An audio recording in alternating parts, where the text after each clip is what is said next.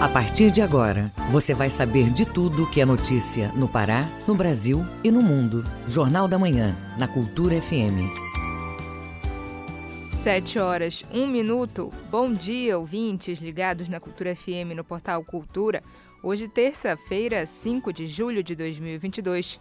Começa agora o Jornal da Manhã com as principais notícias do Pará, do Brasil e do mundo. A apresentação é minha, Brenda Freitas. Participe do Jornal da Manhã pelo WhatsApp 985639937. Mande mensagens de áudio e informações do trânsito. Repetindo o WhatsApp 985639937. Os destaques da edição de hoje. Polícia Rodoviária Federal inicia a Operação Férias Escolares 2022. Especialista fala sobre o mais alto reconhecimento acadêmico que existe. Educação de jovens, adultos e idosos em Belém, ali ensino e oportunidades de geração de renda. Uso de óculos de sol inapropriado pode causar problemas de visão. Tem também as notícias do esporte. Jogador sub-20 do Remo morre em acidente de moto. Lutador paraense Davidson Figueiredo troca de empresário. E ainda nesta edição, IBGE inicia a convocação de aprovados para participar do Censo 2022. Pará tem saldo positivo na geração de empregos na construção civil. E Tribunal de Contas da União vai apurar denúncias contra o ex-presidente da Caixa. Essas e outras notícias agora no Jornal da Manhã. 7 horas, 2 minutos. O Pará é notícia. Museu do Marajó, em Cachoeira do Arari, tem nova gestão. Após votação realizada neste domingo, a chapa Unidos pelo Museu foi escolhida. Saiba os detalhes com o correspondente Edelson Vale. O domingo 3 de julho foi de eleição para a nova diretoria do Museu do Marajó, em Cachoeira do Arari. Uma mobilização intensa promovida pelos membros e correligionários das duas chapas cadastradas para o pleito movimentou a cidade. De um lado, concorrendo pela chapa 1, estavam Hildo França, presidente, Benedito Lalor, vice, Luiz Augusto, primeiro secretário, Paulo Câmara, segundo secretário, Valdivino da Silva, primeiro tesoureiro, e Rosileia Feio, segunda tesoureira. Do outro lado da disputa pela chapa 2 estavam Altaci Gemac, presidente, Maria José Gama, vice, Ricardo Barbosa, primeiro secretário, Selma Góes, segundo secretário, Claudionor Silva, primeiro tesoureiro, e Jadir Barroso, segundo tesoureiro. Os associados tiveram o dia todo para efetuarem suas votações, pois o museu conta com uma lista de mais de 480 cadastrados. Porém, muitos já faleceram e a lista não foi atualizada ainda, mas compareceram para votação 297 associados, com o seguinte resultado final após apuração: Chapa 1, 124 votos, Chapa 2, 171, nulos 1 e em branco 1. A chapa 2, denominada Unidos pelo Museu, sagrou-se como a grande vencedora da eleição e Otaci Gemac eleito para o cargo de presidente. Conhecido na cidade como Tacica, o presidente eleito foi aprendiz do padre fundador do museu, Giovanni Galo, assim como parte da diretoria eleita. Seguidores do padre Giovanni Galo que era sacerdote da Companhia de Jesus e atuou na Amazônia Brasileira desde 1970 até a sua morte em 2003. Em 1972, fundou o Museu do Marajó, em Cachoeira do Arari, onde reuniu frutos de sua pesquisa como arqueólogo e fotógrafo acerca da cultura do homem e da cerâmica marajoara. De Soura, Delson Vale, para o Jornal da Manhã. Preve Barco faz atendimento a segurados ao INSS em Itaituba.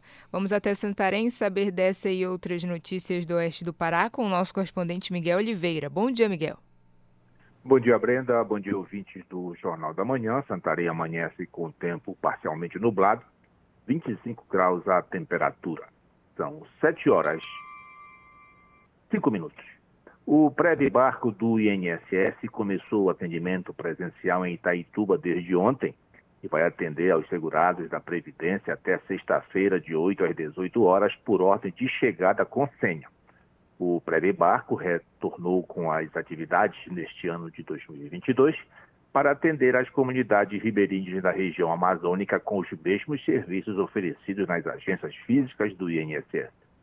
De acordo com o gerente local do INSS de Itaituba, Jairo Araújo de Holanda, o objetivo é atender pedidos de serviço do INSS com análise na hora, no momento do atendimento. Todos os serviços serão atendidos, exceto perícia médica e recurso. Quem quiser dar entrada em benefício, ou quem já deu entrada e está pendente em análise há mais de 45 dias, também poderá comparecer ao barco, ao pré-barco, para verificar a situação. Brenda. Serra do Saúbal, em Santarém, terá mirante panorâmico. Miguel, tem previsão das obras começarem? Olha, Brenda, Santarém vai ganhar ainda este ano o mirante da Serra do Saubal, na zona sul da cidade. A licitação da obra já está em andamento. A Serra do Saubal se tornou um ponto de encontro de famílias e amigos, além de ser um local propício para o turismo de natureza. Diariamente por lá, Brenda, passam dezenas de pessoas que praticam todo tipo de atividade, entre as quais caminhadas, passeios ciclísticos, ensaios fotográficos ou apenas a contemplação da cidade que daquele ponto oferece ao visitante uma vista panorâmica incrível de Santarém. O projeto do Mirante da Serra do Saubal prevê a urbanização da área com praça, playground, bicicletário, estacionamento, arborização e a instalação de escultura para os turistas registrarem sua passagem pelo Mirante. O projeto prevê ainda a construção de uma passarela de aproximadamente 200 metros de extensão e 4 metros de largura, essa parte da obra receberá acabamento de piso em madeira e garantirá a estrutura instalada características de ambiente natural.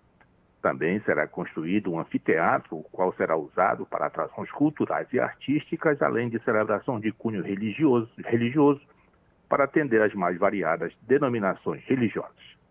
De Santarém, Miguel Oliveira para o Jornal da Manhã. Muito obrigada, Miguel. Bom dia e bom trabalho.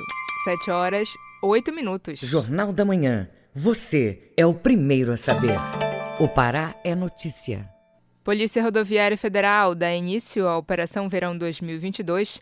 As ações de fiscalização vão se concentrar principalmente nas BRs 316, 163, 010 e 230. Detalhes com a repórter Pamela Gomes. Polícia Rodoviária Federal, PRF, deu início à Operação Férias Escolares 2022. No Pará, a ação vai até o dia 1 de agosto. O intuito é reforçar o policiamento e a orientação de trânsito em locais e horários de maior fluxo de veículos incidência de acidentes graves e de crimes, como explica o chefe do Núcleo de Comunicação Social da PRF, Salim Junes. As ações desenvolvidas pela Polícia Rodoviária Federal na operação, ela visa conter acidentes relacionados ao excesso de velocidade, o consumo de bebida alcoólica na direção de veículo automotor, ao uso inadequado do cinto de segurança e capacete, os equipamentos obrigatórios, e as ultrapassagens indevidas que causam graves acidentes, quase sempre com com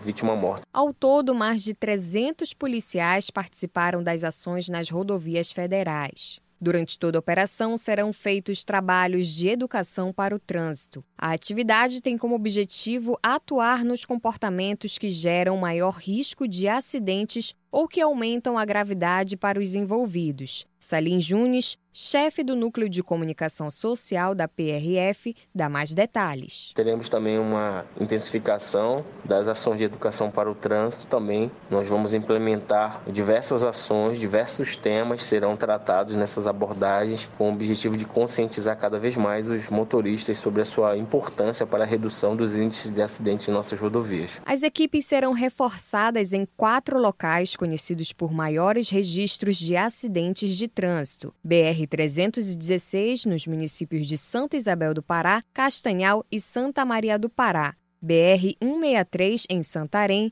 BR-230 em Altamira, Brasil Novo e Marabá, BR-010 em Paragominas, Ipixuna do Pará e São Miguel do Guamá. Com reportagem e supervisão do jornalista Kelvis Ranieri, Pamela Gomes, para o Jornal da Manhã. Municípios do Oeste Paraense recebem recursos para mitigar impactos das inundações. Vamos a este e outros destaques no Giro pelo Interior com Felipe Feitosa. No Oeste Paraense, dois municípios vão ser atendidos com verbas e receber auxílio para investir em ações de defesa civil. As portarias com as liberações dos recursos foram publicadas em edição do Diário Oficial da União. Além do município de Curuá, que teve registro de inundação e vai receber 583 mil reais para a compra de itens de assistência humanitária, A cidade de Mojuí dos Campos, também na região, foi atingida por chuvas e vai receber 811 mil reais para a compra de itens similares.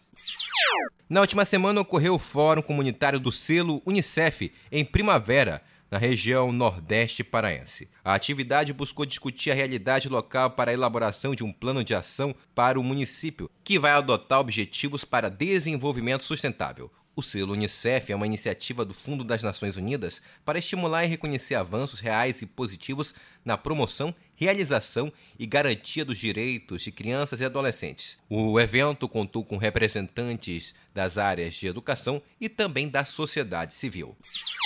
No sudeste do estado, a equipe da Fundação Casa da Cultura de Marabá continua as ações educativas para o Verão Ecológico 2022, com blitz educativa. O evento ocorreu na Orla Sebastião Miranda e recebeu atividades de responsabilidade ambiental no último domingo. Além de lixeiras ecológicas, foram distribuídas sacolas plásticas aos banhistas e condutores de veículos para que o lixo produzido possa ser recolhido. O foco da ação é conscientizar o público para a preservação dos rios Tocantins e Itacaiunas, que banham o município. Felipe Feitosa para o Jornal da Manhã. Levantamento da empresa de inteligência de mercado Ipsos mostra que 90% dos brasileiros são favoráveis à redução do uso de plásticos em embalagens. O material é poluente e pode levar pelo menos 450 anos para se decompor. A reportagem é de Cláudio Lobato. A grande maioria da população brasileira está disposta a eliminar o lixo plástico do meio ambiente e a mudar de comportamento com relação às embalagens plásticas, exigindo também a mudança de prática das empresas responsáveis por elas. O Dia Internacional Sem Sacos Plásticos, celebrado no último domingo, oportuniza a mais recente pesquisa da Ipsos sobre o tema. O estudo aponta que 90% dos brasileiros acham que empresas devem banir as embalagens plásticas como destaca o diretor da Ipsos no Brasil, Marcos Cagliari. Alguns dos principais resultados mostram que o brasileiro está disposto a mudar o seu padrão de consumo, assim como grande parte da população dos outros países estudados também, uh, se isso significar um consumo menor de embalagens plásticas. 86% dos brasileiros dizem que querem mudar, alterar esse comportamento.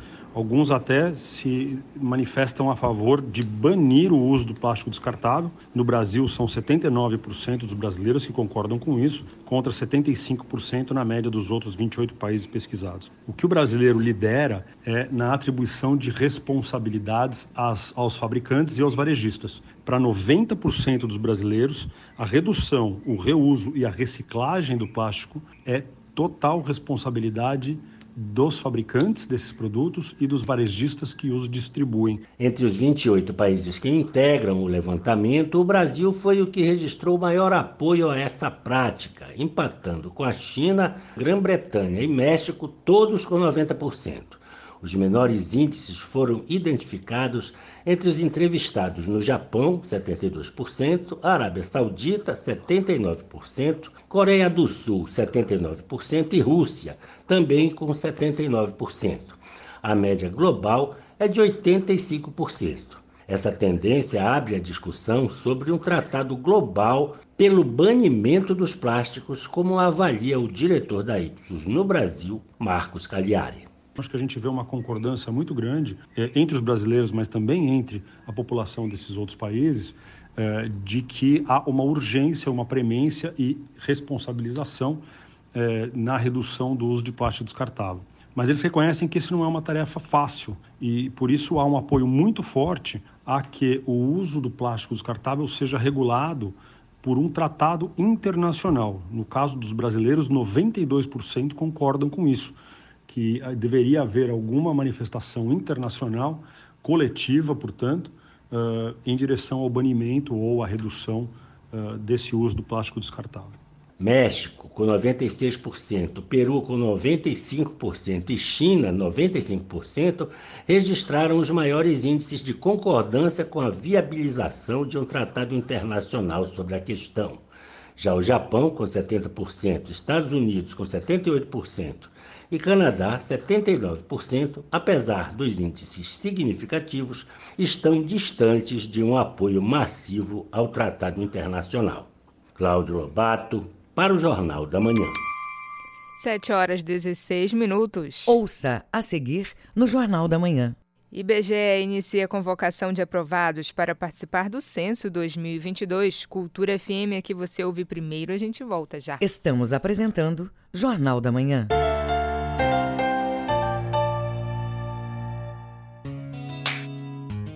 Envelhecer com dignidade e qualidade de vida deve ser o curso normal na trajetória de todos. Os idosos, as crianças e outros grupos sociais considerados vulneráveis precisam de mais atenção e dedicação. O Estado deve fazer o papel de protetor, além de garantir o bem-estar. Mas a sociedade não pode esquecer de incluir, respeitar e tratar de forma adequada a pessoa idosa. Amparo, carinho e gratidão são fundamentais. Cuide e acolha os idosos. Cultura, rede de comunicação.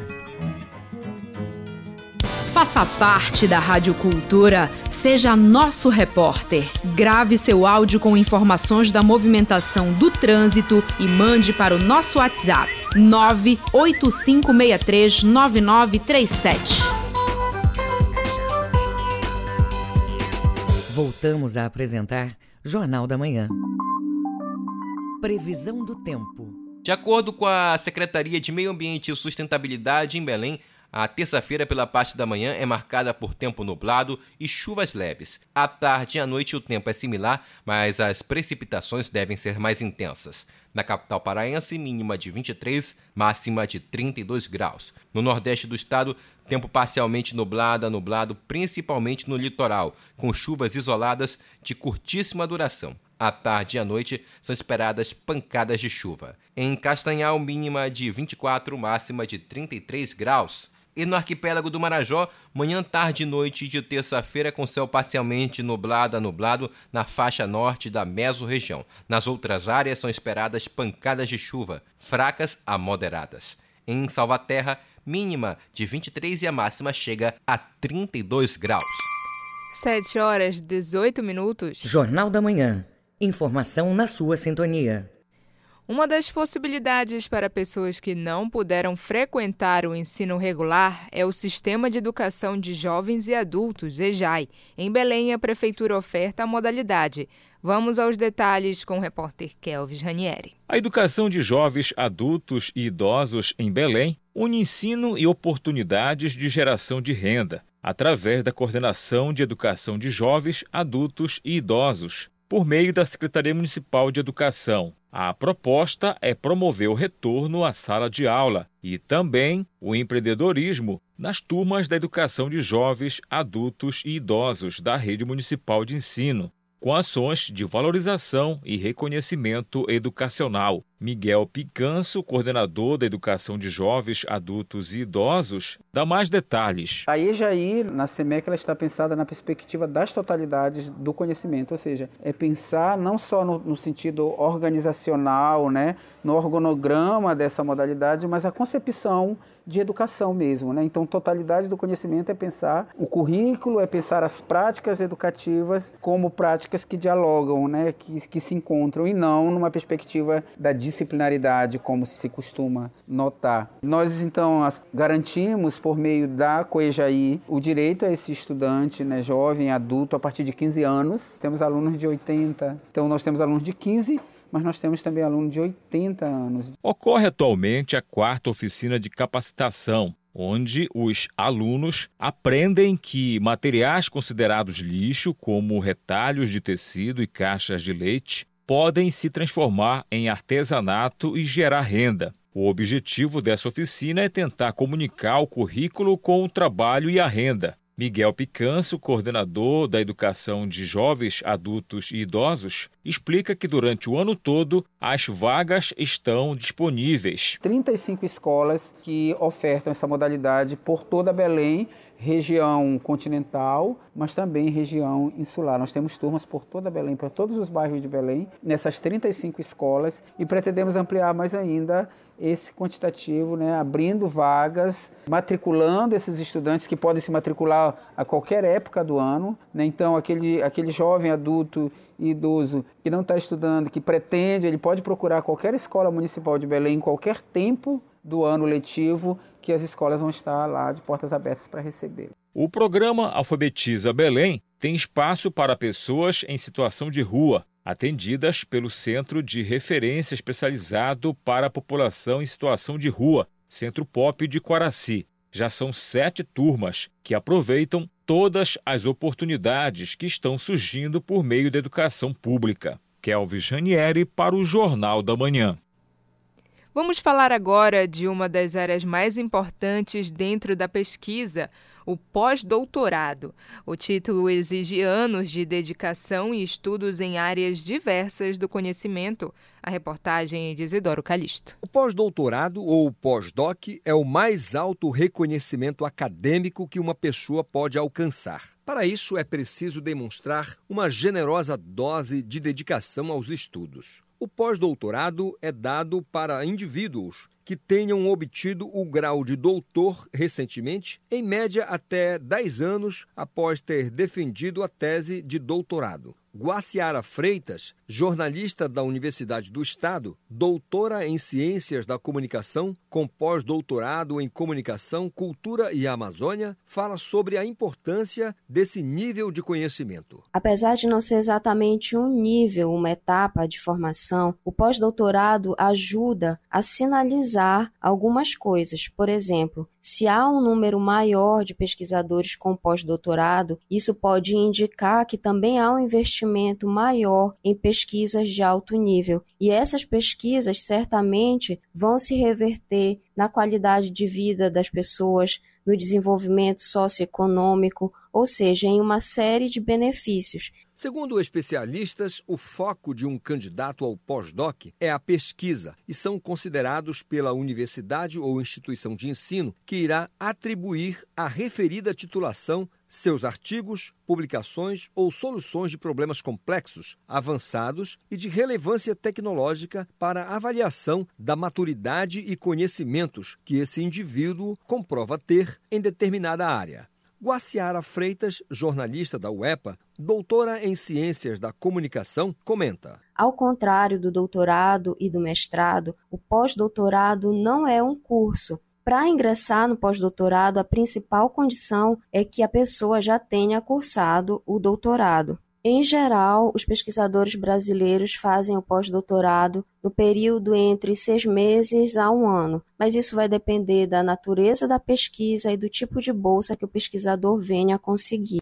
No Brasil, nós podemos dizer que o programa mais importante de pós-doutorado é o programa fomentado pela Coordenação de Aperfeiçoamento de Pessoal de Nível Superior, a CAPES, esse programa se chama Programa Nacional de Pós-Doutorado. Espera-se que um pesquisador com pós-doutorado ele tenha mais experiência no desenvolvimento de pesquisas e ele possa aprimorar isso, compartilhar isso com o maior número de pessoas. Na prática, qualquer programa de pós-graduação que ofereça o doutorado pode receber pesquisadores para realizarem o estágio pós-doutoral. Como o pós-doutorado não é um curso, ele também não é, atribui uma titulação ao pesquisador que tem né, uma pesquisa pós-doutoral. E a gente geralmente faz uma confusão, tenta identificar alguém como pós-doutor usando a sigla PhD, que na verdade é a sigla que se usa para identificar o doutor na língua inglesa. Portanto, quando a gente quer falar que alguém tem pós-doutorado, é melhor falar assim: fulano com pós-doutorado em tal assunto. É, não existe, na verdade, o pós-doutor, existe o doutor com pós-doutorado. Em tempos em que a enfermidade e superficialidade dos conhecimentos parecem ser relegados ao alto investimento de tempo, recursos financeiros e muitas horas de pesquisas e estudo, é muito gratificante ter a esperança renovada naqueles que dedicam a fazer a diferença para a vida e a sociedade em geral. Isidoro Calixto para o Jornal da Manhã. Aprovados no processo seletivo para recenseador do Censo 2022 começam a ser chamados pelo IBGE. Ao todo, 183 mil pessoas vão ser habilitadas. Informações com a repórter Tatiana Alves. O Instituto Brasileiro de Geografia e Estatística começou nesta segunda-feira a convocação dos aprovados no processo seletivo de recenseador. A lista, que inclui cotas raciais e para pessoas com deficiência, está disponível no site do IBGE. A principal função do recenseador é realizar as entrevistas do censo com remuneração que se baseia na produção, podendo variar de acordo com condicionantes como o tempo dedicado ao trabalho. A duração do contrato é de até três meses. Ainda de acordo com o Instituto, o estado com o maior contingente de vagas é São Paulo. São 18.589 recenseadores espalhados por 635 municípios. O IBGE deve contratar mais de 200 mil servidores temporários para o censo. Destes, 183 mil são recenseadores que passarão por quatro dias de treinamento ainda em julho. Esta edição da Pesquisa Nacional conta com tecnologia de ponta, banco de dados, nuvem, criptografia, transmissões da coleta em tempo real e inteligência artificial. O coordenador dos serviços de informática, José Luiz Tomazelli, detalha a importância da informatização. Ao informatizar todos os processos do censo, como contratação, coleta, divulgação, é possível garantir que tudo ocorra com tranquilidade, de forma segura e que os dados cheguem com fidelidade em seu destino final. As informações do censo, que começa em 1 de agosto, são estratégicas para o planejamento das ações em todos os níveis de governo. Uma das utilidades dessa iniciativa é fornecer dados que de base para decisões sobre a ampliação ou implementação de serviços relacionados à saúde, educação, emprego e moradia. Da Rádio Nacional no Rio de Janeiro, Tatiana Alves.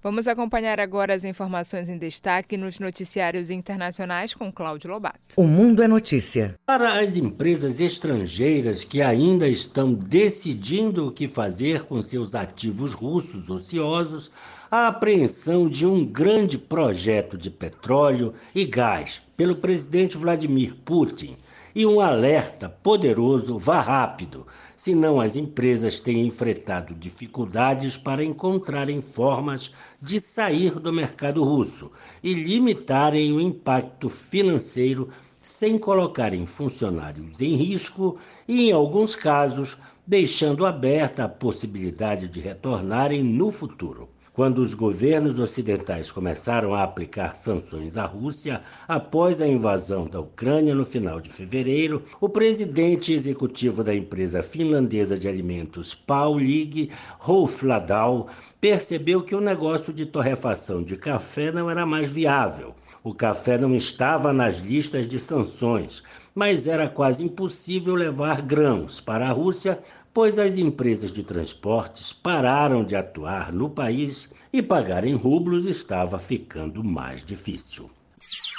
Pelo menos seis pessoas morreram e outras 24 ficaram gravemente feridas durante um tiroteio que interrompeu as celebrações do Dia da Independência dos Estados Unidos, comemorado ontem, na cidade de Highland Park, localizada próxima a Chicago, no estado de Illinois. A informação foi confirmada pela polícia local, que também orientou os moradores a se abrigarem em locais seguros, já que o suspeito do crime não tinha sido preso até ao meio-dia no horário local, duas e meia da tarde no horário de Brasília. As autoridades também informaram que o atirador teria entre 18 e 20 anos e cometeu o crime de um telhado, usando um rifle para mirar nas pessoas aleatoriamente durante o desfile. Uma arma foi apreendida pelas autoridades e o FBI foi acionado para tentar encontrar o suspeito. O mais longo rio da Itália está desaparecendo. Com seus 650 quilômetros, o rio Pó vive a mais grave seca em 70 anos. Em alguns locais, deixou de ser um grande braço de água reluzente no verão mediterrâneo para ser uma larga faixa de areia onde é possível caminhar. A falta de água é tão preocupante que a Itália decidiu, nesta segunda-feira, declarar estado de emergência em cinco regiões. A seca coloca em risco 30% da produção agrícola do país, de acordo com o maior sindicato de agricultores da Itália, e atinge as fazendas de porco da planície do Pó, onde é produzido internacionalmente conhecido presunto de Parma. Em reunião ministerial, foi aprovado o pedido de estado de emergência devido à seca de cinco regiões: a Lombardia, Emília-Romana, Piemonte, Friuli, Venezia Giulia e Vêneto.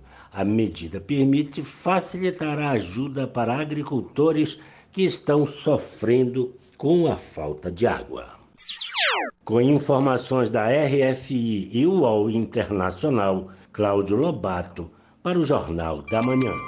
7 horas 31 minutos. Ouça a seguir no Jornal da Manhã. Jogador sub-20 do Remo morre em acidente de moto. É daqui a pouco, aqui na Cultura FM. A gente volta já. Jornal da Manhã. Você é o primeiro a saber. ZYD 233, 93,7 MHz. Rádio Cultura FM, uma emissora da Rede Cultura de Comunicação. Fundação Paraense de Rádio Difusão. Rua dos Pariquis, 3318. Base operacional, Avenida Almirante Barroso, 735. Belém, Pará, Amazônia, Brasil. O controle da Covid-19 em espaços públicos precisa andar de mãos dadas com os cuidados das pessoas e das empresas. Fazer a higienização no transporte público é de extrema importância para a proteção de todos e para evitar a contaminação cruzada da Covid-19. Proteja-se do coronavírus. Cuidar da sua saúde é proteger a todos. Cultura Rede de Comunicação. Olá, gente. Aqui é o Ricardo Kizan e eu tenho um recado para você. De segunda a sexta-feira, às 18 horas, as marcantes. Dizem que a tristeza não tem fim. Porque de repente você O ritmo contagiante, o movimento, a história, o brega. Aqui pela Cultura FM 93.7. Voltamos a apresentar Jornal da Manhã. Tábuas de marés. De acordo com a Secretaria de Meio Ambiente e Sustentabilidade em Belém, a maré desce às 8h19 da manhã, ela enche às 3 e 2 da tarde e volta a descer às 10 e 6 da noite. Em Salinópolis, Nordeste Paraense, pré-amar às 11 da manhã, baixa-mar às 5h51 da tarde e a segunda maré cheia do dia está prevista para o final do período, às 11h43. E na ilha de Mosqueiro, a vazante ocorre às 8h28 da manhã, maré alta às 2 da tarde e maré baixa às 8h54 da noite. 7 horas 34 minutos. Jornal da Manhã, na Cultura FM. Esporte. Jogador sub-20 do Remo morre em acidente de moto e lutador paraense Davidson Figueiredo troca de empresário. Essas e outras do esporte com Felipe Campos. O jogador Leandro Silva, de 19 anos, morreu após sofrer um acidente de moto em Santa Isabel. Ele colidiu com um carro, chegou a ser socorrido e levado para o Hospital Metropolitano de Ananindeua, mas não resistiu aos ferimentos e acabou falecendo. Leandro estava competindo o Campeonato Paraense Sub-20 pelo Remo e atuava como segundo volante e meia atacante, e na última temporada ele foi campeão paraense na categoria. Os azulinos tinham jogo marcado para esta segunda contra o Craques do Futuro, mas a diretoria do clube pediu o adiamento da partida e a Federação Paraense de Futebol acatou o pedido. Em nota, o Remo lamentou o ocorrido e estendeu seus sentimentos à família e aos amigos do atleta. O lutador paraense Davison Figueiredo anunciou o novo empresário que vai gerir sua carreira no UFC. O Raya Faber é ex-campeão do Ultimate e um dos donos da empresa Weiner Sport, que agora é responsável pela trajetória do Deus da Guerra no MMA. Campeão do peso mosca do UFC para atletas até 57 quilos, Davison era gerenciado por Valide Ismail, que também é fundador do Jungle Fight.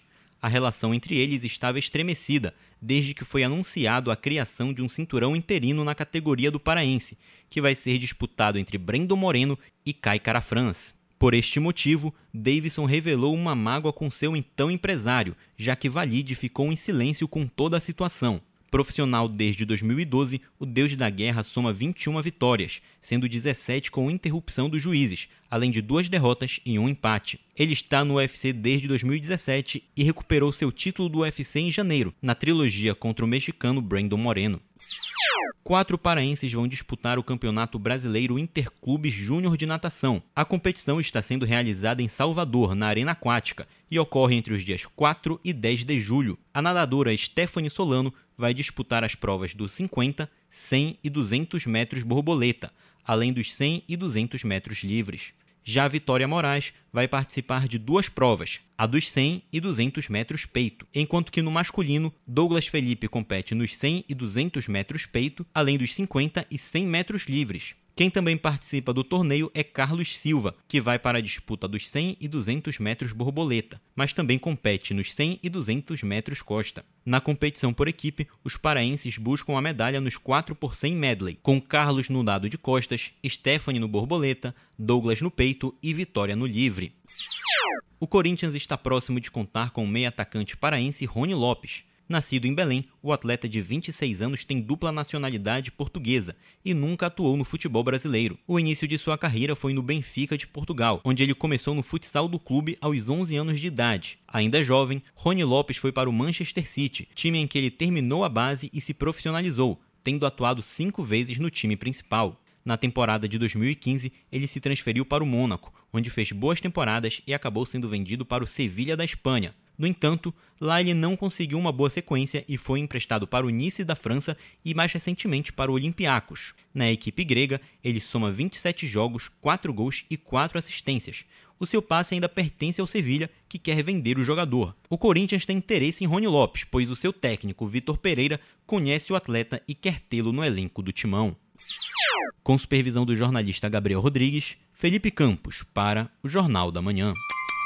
7 horas 38 minutos. Fique sabendo primeiro, Jornal da Manhã, aqui na Cultura FM. A pandemia trouxe impactos no tratamento de ansiedade e outros transtornos psiquiátricos. As informações são da Organização Mundial da Saúde. Atividades auxiliam no tratamento, como informa o repórter Felipe Feitosa.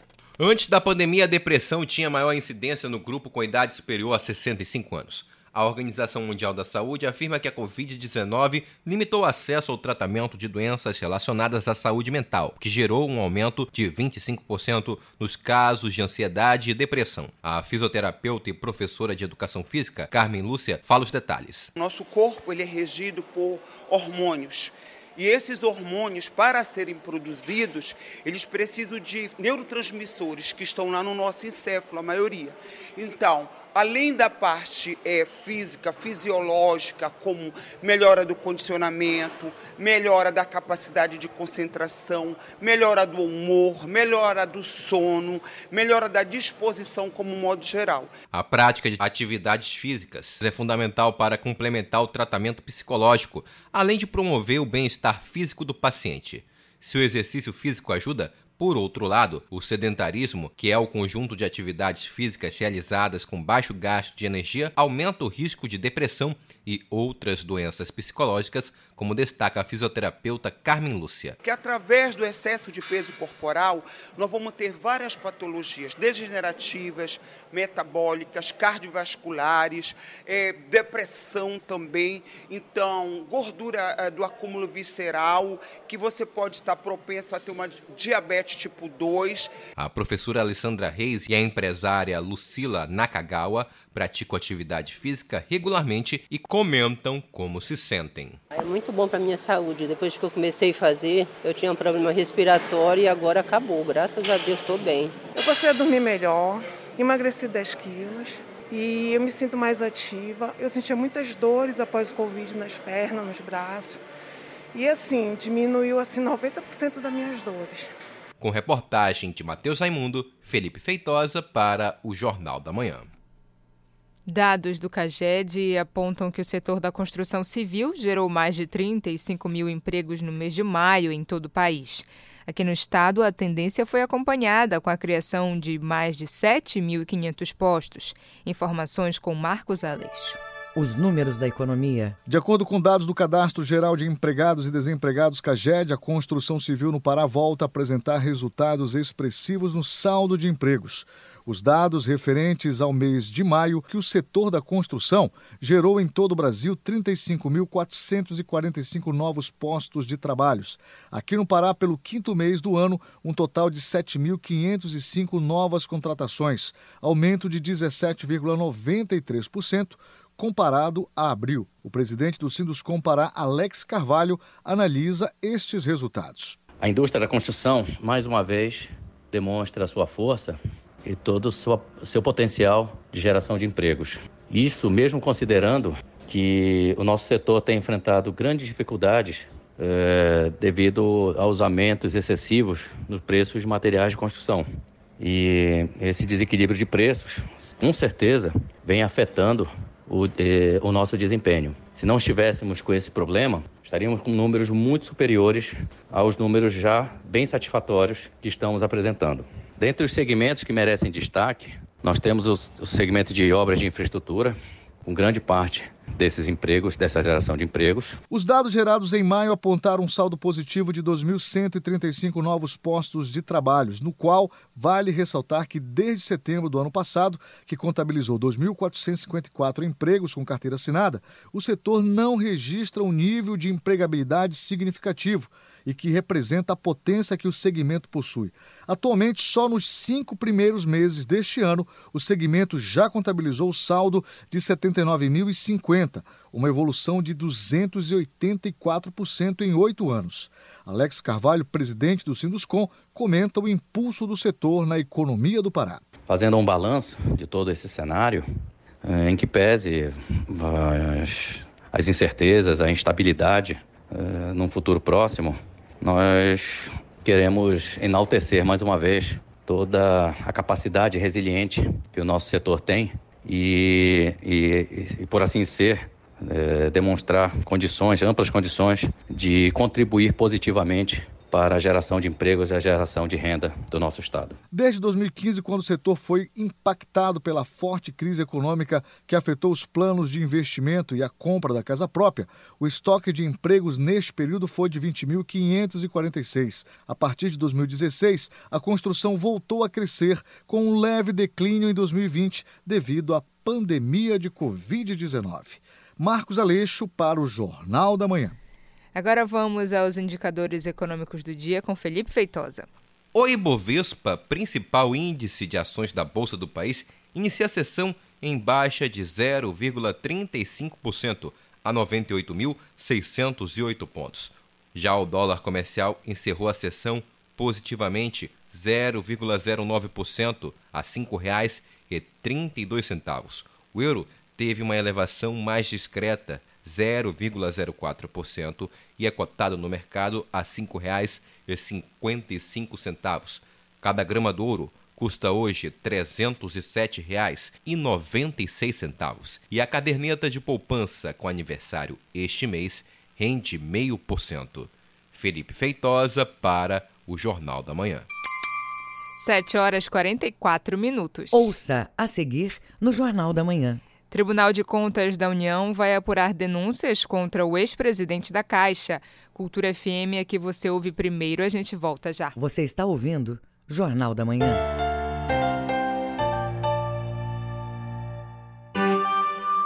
Todos os animais têm direitos assegurados por Declaração Universal Quem escolhe ser tutor de um animal precisa reconhecer e cumprir as responsabilidades e os cuidados para uma vida digna.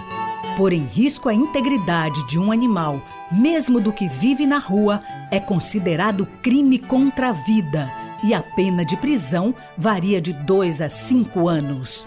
Prender, não levar ao veterinário ou tratar o animal de forma degradante também é crueldade. Para denunciar casos de maus tratos a animais domésticos, selvagens, nativos ou exóticos, ligue 190 ou entre em contato com o IBAMA. Cultura, rede de comunicação. Música, informação e interatividade. Conexão Cultura, de segunda a sexta, oito da manhã. Ouvinte da Cultura FM, eu sou Isidoro Calixto, eu apresento o Conexão Cultura. Notícias, atualidades, informações e música para você ficar conectado com o que acontece no Pará e no Brasil. Não perca de segunda a sexta-feira, das 8 às 10 da manhã. Conexão Cultura.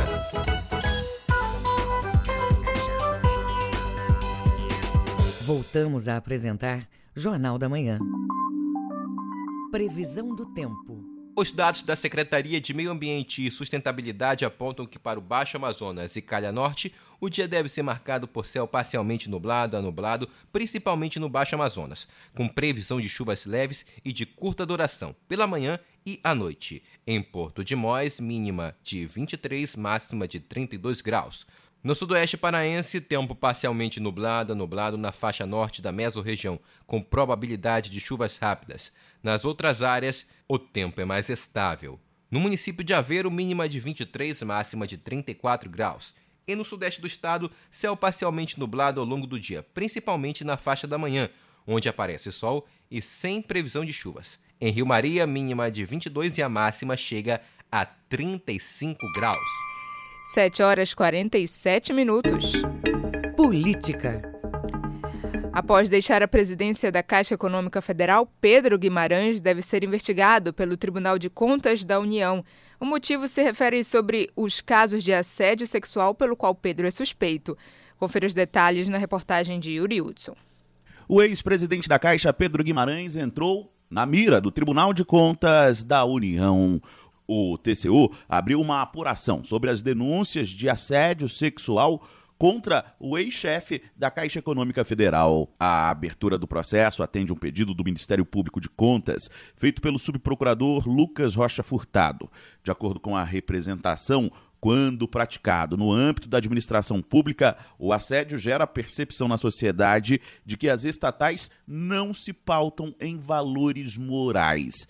No processo que abre a apuração, o TCU descreve que vai apurar notícias que pesam contra Pedro Guimarães no exercício da presidência da Caixa Econômica Federal acerca de assédio sexual e moral contra empregadas e empregados da instituição. O TCU destaca ainda que, além de caracterizar prática criminosa, a ação configura flagrante violação ao princípio administrativo da moralidade, previsto no artigo 37 da Constituição. O portal Metrópolis trouxe à tona relatos de funcionárias da Caixa Econômica Federal que denunciaram assédio sexual contra o presidente do banco, Pedro Guimarães. O Ministério Público Federal já tem uma investigação aberta que corre sobre sigilo. As funcionárias relataram, por exemplo, que o presidente da Caixa pedia abraços em contextos constrangedores e deixava a mão escapar para passar por partes íntimas do corpo delas. Pedro Guimarães nega todas as acusações. Agência Rádio Web de Brasília, Yuri Hudson. Quem costuma fazer atividades externas sabe que um bom óculos escuro é importante para garantir a proteção da visão mas tem gente que prefere adquirir produtos que não são certificados e isso pode trazer consequências graves à saúde. Saiba os detalhes com Felipe Feitosa. De acordo com a Organização Mundial da Saúde, 50 milhões de brasileiros possuem problemas de visão e 60% dos casos poderiam ter sido evitados. É o caso da estudante Carlane Gemac, que comprou óculos sem a devida proteção e sofreu as consequências. Então eu senti bastante dor de cabeça, uma dor de cabeça tão forte a ponto de dar assim, uma sensação de vômito, de náuseas e coisas assim. Então foi, foi bastante complicado, porque além dele não proteger nada, nada, ele piorou a situação é, da minha visão. O uso de óculos sem proteção contra raios ultravioleta pode gerar cansaço na visão, dores nos olhos e outros problemas, como destaca o oftalmologista Tiago Botti. Porque quando você usa um óculos de sol, o seu olho ele fica mais relaxado, a pupila ela pode dilatar mais. Então, se os raios luminosos do sol eles incidem, incidem nos seus olhos e a pupila está dilatada por causa dos óculos de sol, os raios ultravioletas podem ocasionar alguns danos aos seus olhos, ao cristalino, à própria retina. Né? Então é importante óculos certificados que tenham filtro ultravioleta. Ao comprar óculos escuros para o verão, é importante verificar se o produto possui selo de proteção contra os raios UVA e UVB, nota fiscal e certificado de garantia, como destaca o oftalmologista Tiago Botti. É, quando o óculos ele é muito simples, muito frágil, né, a armação dele pode quebrar a qualquer contato. Imagina você estar com o seu óculos e abate alguma coisa, a armação quebra, o vidro quebra, pode causar danos irreversíveis até nos seus olhos. Então tome cuidado na hora que você for fazer a compra dos seus óculos. Escolha óculos de qualidade. E eu queria dar mais um recado. Com reportagem de Matheus Raimundo, Felipe Feitosa, para o Jornal da Manhã. Belém recebe até o dia 10 de julho a edição de número 16 da Expo Verão. No evento, o público tem a oportunidade do acesso a produtos de moda. O repórter Marcos Aleixo traz outras informações. Belém recebe do dia 1 ao dia 10 de julho a 16ª edição da Expo Verão, após dois anos de pandemia. É considerado um dos maiores eventos de moda praia da região norte do país.